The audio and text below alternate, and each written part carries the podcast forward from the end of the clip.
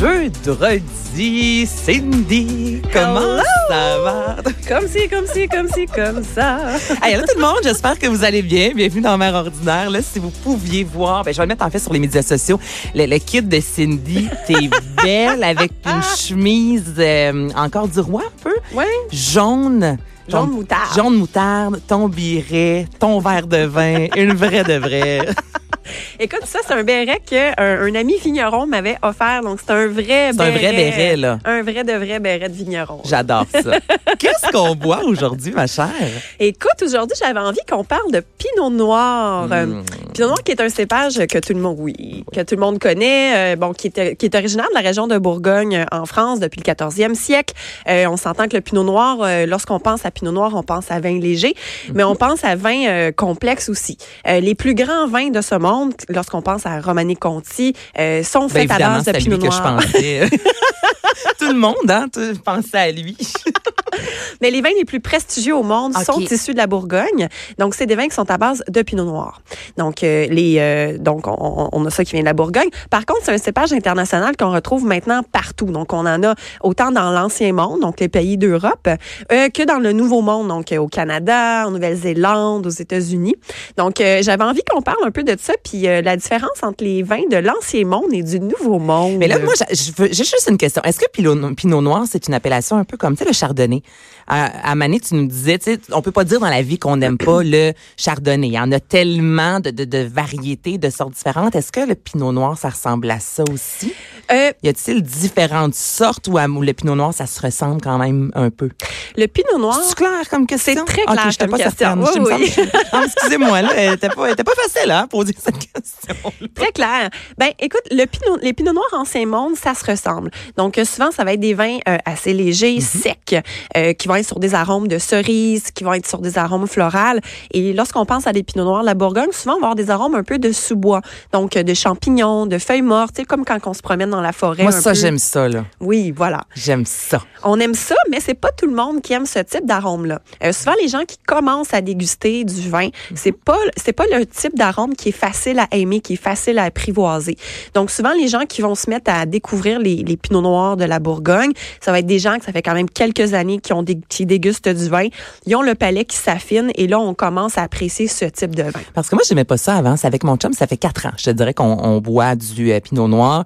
Sais, quand j'ai commencé à consommer euh, du vin, c'était des, des gros vins, des gros cabernets sur la vanille. Tu sais, maintenant, je bois ça, je suis plus capable du tout. Là, mais tu sais, fallait qu'en bouche, là, ça, ça déchire, là, tu sais, qu'il y ait Oui. du stork à fond. Et là, tu sais, plus ça va, plus j'aime les vins, là, qui, tu sais, avec une robe, là, vraiment quasi transparente. Tu sais, faut que ça soit vraiment léger. Mais au début, je goûtais ça, puis je trouvais que qu'il manquait un petit quelque chose. Manquait de il manquait de goût. Puis finalement, ça m'a vraiment pris du temps. Fait que c'est ça, ça se développe vraiment, ce goût-là. Ça se développe Quand vraiment. on est habitué de boire un gros vin euh, corsé, là, là, on est ailleurs complètement. Là. Exactement, on est ailleurs et c'est pour ça que les gens qui commencent à déguster du vin, comme tu viens de dire, on va on va aller mettons sur des Shiraz, des gros cabernets, des infandelles, des cépages tu sais, qui sont très aromatiques, très Massif, ronds. on dirait en bouche. C'est ouais. ça, tu sais, c'est plus facile à comprendre parce que ça goûte beaucoup.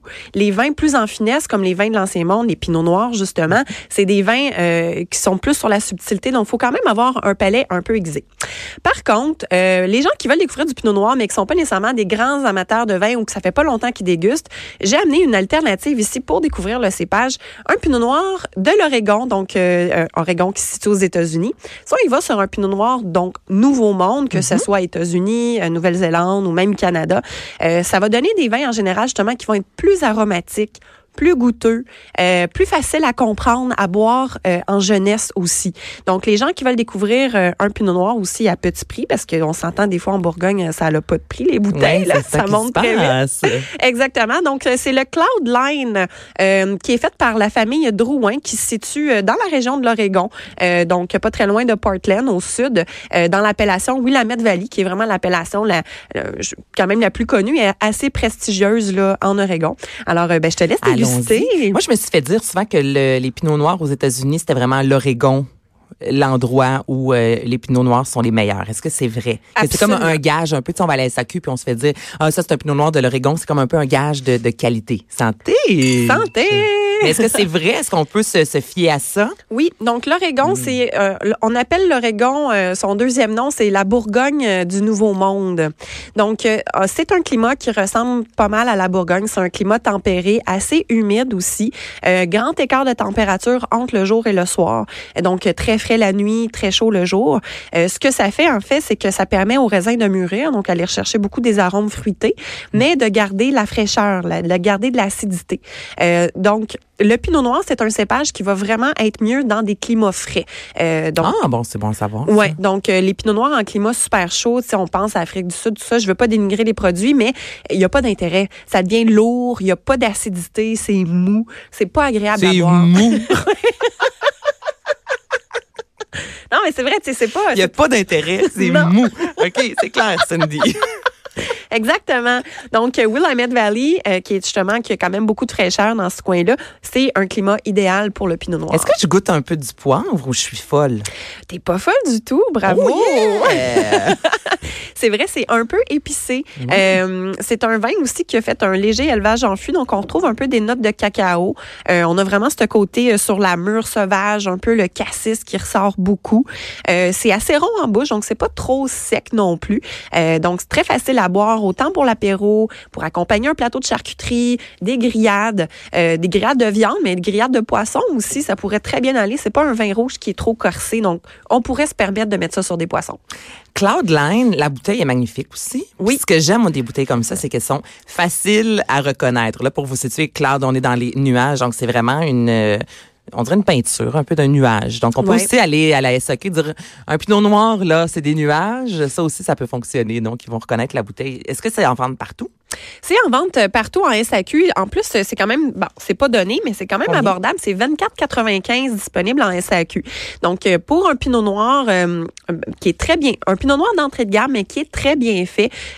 moi, j'invite les gens là à, déguster avec ce produit-là. -là, c'est une belle façon d'apprivoiser le un pinot noir Nouveau Monde. Est-ce que les pinots noirs Nouveau Monde sont moins dispendieux qu'un pinot noir? On appelle ça vieux, ancien, vieux monde, ancien monde? Euh, ben, c'est relatif. Ça va dépendre encore là de la région. Euh, si on pense à Pinot Noir Ancien Monde, juste en France, bon, c'est sûr que le berceau, c'est la Bourgogne. Mhm. C'est plus achetable. Euh, je veux dire, il y, a, énormément de demandes à travers le monde. Donc, c'est sûr que les prix augmentent. Par contre, on peut retrouver du Pinot Noir dans la région de la Loire, en Alsace. Donc, ça va donner des bons Pinot Noirs. En Alsace? Oh, ouais, ça, dans ma tête, on dirait vin d'Alsace. Je pense à un vin blanc. J'aurais pas pensé à du Pinot Noir. Oui, puis ils font des très bons Pinot Noirs. Puis vu que c'est une région fraîche. On se rappelle que le pinot noir aime le climat frais. Exactement. Donc, ça donne des vins, justement, avec une bonne acidité, vraiment sur le côté fruit croquant. Euh, donc, c'est des beaux euh, pinots noirs de fraîcheur en Alsace. Est-ce qu'on en fait au Québec? Oui, il n'y a pas beaucoup de vignerons qui le font. OK, parce que tu me parles des températures. Je me dis, c'est bien un endroit où il y a beaucoup quand même de, de, fraîcheur. Puis, on est loin. sais, le soleil ne plombe pas ici comme en Afrique du Sud ou même en Californie. Fait je me dis mm-hmm. qu'il doit en avoir au Québec, mais je me souviens pas d'avoir bu un pinot noir québécois. Oui, il y a le domaine Saint-Jacques, euh, Saint-Jacques-le-Mineur, qui font un pinot noir. Les euh, parents de Jay du Temps. Les parents de Jay du Temps, on les salue d'ailleurs. J'ai bu cette semaine, hein, euh, ça en passant une bulle du domaine Saint-Jacques. Ah oui. Puis ben, je me souvenais qu'on en avait déjà bu à ton restaurant parce que toi, justement, chez Victoire, tu as quand même une belle sélection de produits québécois. Puis c'est à ton restaurant que je les avais découverts, ces bulles-là. Je les, je les ai reconsommées, puis c'est super bon. Alors, merci pour la belle découverte, Cindy. Avec grand plaisir. Puis le pinot noir, c'est vrai, tu me fais penser aussi, c'est un des cépages euh, qu'on peut faire du vin mousseux avec. C'est un cépage, ah. ouais, en Champagne. Euh, donc, les trois cépages qu'on retrouve beaucoup en Champagne, il y a le Chardonnay, le Pinot Meunier, mais le Pinot Noir aussi. Le Pinot Meunier? Oui, c'est une autre variété de cépage ah. comme euh, le Pinot Noir. Mais j'ai jamais vu ça sur une bouteille. C'est écrit Pinot Meunier? Ben, c'est écrit sur la contre-étiquette. Mais là, la raison pour laquelle que je mets un, petit bémol à ta question, c'est que euh, là, en ancien monde, donc en Europe, on n'écrit jamais les cépages sur le devant de la bouteille. Pourquoi? Parce qu'en Europe, il y a les systèmes d'appellation qui font là. Ils font du vin depuis des milliers d'années. Euh, c'est très traditionnel. Donc, eux, ils vont vraiment mettre le terroir de l'avant. Donc, on va voir la région qui va être indiquée. Exemple, justement, Champagne ou, euh, je sais pas moi, Saumur ou euh, Bourgogne. Donc, c'est la région qui va être de l'avant. C'est pour ça que tous ces vins-là, souvent, ils vont être écrits en gros Bourgogne sans plus. Exactement. Ah, mon Dieu, je savais pas ça. Oui, parce que dans l'ancien monde, on met vraiment le terroir de l'avant. Tandis que dans le Nouveau Monde, que ce soit, on pense à États-Unis, euh, Nouvelle-Zélande, Australie, Canada, c'est vraiment le cépage qui va être de l'avant. Donc, comme exemple, si on regarde le- la bouteille Cloudline que, que j'ai amenée aujourd'hui, c'est écrit en gros dessus Pinot Noir. Ben oui. Donc, les, les, euh, les, terroirs du Nouveau Monde, c'est vraiment le cépage qu'ils mettent de l'avant avant le terroir, avant l'appellation. Et puis ça, il y a quand même pas mal d'alcool, le 13,5. Euh, oui, Oui, parce que ça, ça a l'air léger. Encore là, je, je sais que c'est pas du tout la réalité, mais tu sais, quand on consomme encore là un, un gros cabernet, exemple, vu que ça goûte, on a l'impression qu'il y a beaucoup d'alcool. Puis là, moi, j'allais prendre un pinot noir. On dirait que j'ai l'impression, je sais que c'est mental, mais- vu que c'est plus doux en bouche, plus léger, qu'il y a moins d'alcool, mais pas du tout. Là, c'est quand même 13,5. Oui, c'est 13,5, mais qu'est-ce qui, en fait, euh, qu'est-ce qui va venir équilibrer euh, la sensation d'alcool en bouche? Parce que l'alcool en bouche, c'est de la chaleur. Donc, ça, ça nous donne une impression de chaleur en bouche. L'acidité va venir balancer ça. Parce que l'acidité donne une impression de fraîcheur.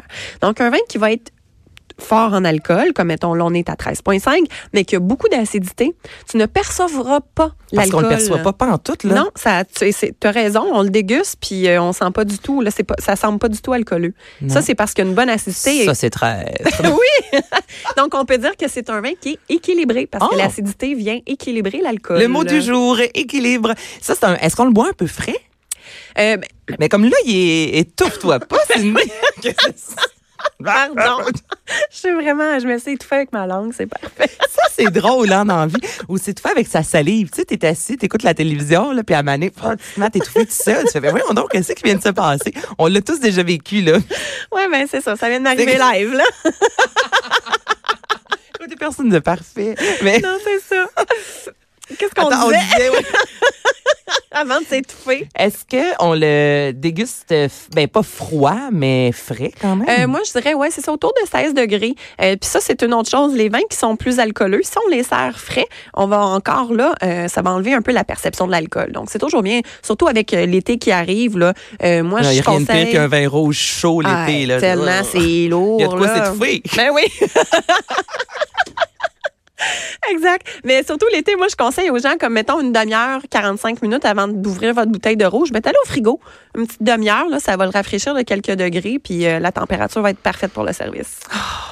C'était bon, ça. Alors, veux-tu nous rappeler le vin, Cindy? Oui, donc c'est la cuvée Cloudline, euh, Pinot Noir qui vient de la région de l'Oregon aux États-Unis en appellation Willamette Valley, euh, qui est euh, en fait aussi, petite anecdote, c'est faite par la famille Drouin. La famille Drouin, ça sonne québécois au bout de ça, Drouin. tu sais, C'est- l'accent- non, je sais pas, là, il me semble, mais ça sonne québécois, ça mais sonne très québécois. Euh, c'est français également. Donc, la famille Drouin, c'est une famille qui est très établie en Bourgogne, qui détiennent beaucoup de parcelles sur des grands crus, des premiers crus. Donc, c'est quand même un nom euh, très fort, très noble en Bourgogne. Et eux, euh, en fait, euh, euh, en 1979, euh, il y a eu une dégustation à l'aveugle à Paris euh, de Pinot Noir et de Chardonnay, Ancien Monde, Nouveau Monde. Et il y a un Pinot Noir de l'Oregon qui est arrivé en deuxième position Ah! devant plein de super grosses appellations françaises. Donc, c'est à ce moment-là que la famille Drouin, ils ont fait, OK, il y a vraiment du potentiel là-bas. Donc, ils ont décidé d'acheter des terres et de s'installer en Oregon. Donc, oui, on est sur un vignoble euh, à à Willamette Valley, Cloudline, mais c'est la famille Drouin, qui est une très grande famille noble française en Bourgogne, euh, que leur réputation n'est plus à faire dans le milieu du vin, euh, qui produisent ce vin-là. Mais là, tu vois, le Drouin, c'est D-R-O-U-H-I-N. Là, ça, c'est français. Ils mettent Oui. un H, là, au Québec, il n'y a pas de H. Non, C'est non, on skip le H au Québec. Pas de H. Trop compliqué. Ah, c'est moins compliqué. C'est même pas moins compliqué, justement, c'est plus simple comme ça. Et là, j'ai une dernière question, Cindy. Oui. Les euh, petites descriptions derrière, là. Mhm. C'est qui qui écrit ça? Imagine-toi donc qu'il y a du monde qui pense à ces textes-là. non, mais c'est euh, le représentant, euh, ben, j'imagine c'est soit les vignerons, tout dépendamment de la grosseur du vignoble, ou euh, les représentants marketing. Certains vignobles, ça va être la même contre-étiquette qu'ils mettent sur absolument toutes leurs cuvées. chacune des. OK. Puis il y en a d'autres que ça va être vraiment être personnalisé, qui va avoir un descriptif du vin. Donc c'est c'est pas obligatoire, hein. Tu sais, on, on voit de plus en plus de vins qui ont l'étiquette sur le devant, mais qui n'ont pas de Ben, contre-étiquette. c'est parce que personne les lit aussi, là, en général. À part toi. À part moi. Non, mais des fois, par contre, quand j'achète, j'aime ça à, à l'endo, quand on me dit euh, quelques accords, mais 20. T'sais, au moins, ça me donne une idée là, quand je suis allée à la SAQ. Il n'y a pas de conseiller autour. T'sais, si derrière, on parle juste de poisson, ben, je vais pas l'acheter pour me faire un gros steak. T'sais, ça, je trouve ça quand même bien. Ça nous donne quand même euh, des petites idées. Ben oui, absolument, absolument. Hey, merci beaucoup. Donc là, ben, le vin, je rappelle que c'est celui avec plein de nuages. Les nuages bleus, Les nuages bleus. 24,95 en Et ben là, on va finir en parlant de chez Victoire. Donc euh, là, cette semaine, nous sommes jeudi. Est-ce que ça fonctionne encore à tous les jours? Il y a comme une thématique hein, au restaurant. Est-ce que c'est Oui, ça? exactement. Mais pour notre dixième anniversaire, en Ouais. fait, on lance des festivités tout l'été. Euh, donc, du dimanche au mercredi. Euh, pour les amateurs de vin, tous les mercredis soirs, venez me voir chez Victoire. Je mets une section de la carte des vins à 50% de rabais. Donc, dans le fond, on le vend au prix coste. Fait que c'est vraiment pour nous une façon de, de fidéliser, de remercier nos clients, puis de permettre aux gens de découvrir, euh, ben, de découvrir des grandes Mhm. bouteilles que des fois on n'ose pas s'acheter parce que bon, tu sais, exemple la Bourgogne, c'est hors de prix. Mais là, les mercredis soirs, il y a de- justement hier, c'était la Bourgogne euh, qui, qui était en spécial euh, à 50 J'ai sur la carte. Oui, madame. Donc, euh, les mercredis soirs, sinon les mardis, c'est le retour des huîtres à 1 Et les dimanches soirs, on a toujours notre menu dégustation 4 services à 35 au lieu de 49 Donc, euh, tout un aubaine. Toute une aubaine. oui, papa. Ça- Venez me voir chez Victoire. Oui, Oui, papa. Il y a une super de belle terrasse. Hey, merci beaucoup, Cindy Guano, sommelière de chez Victoire. Et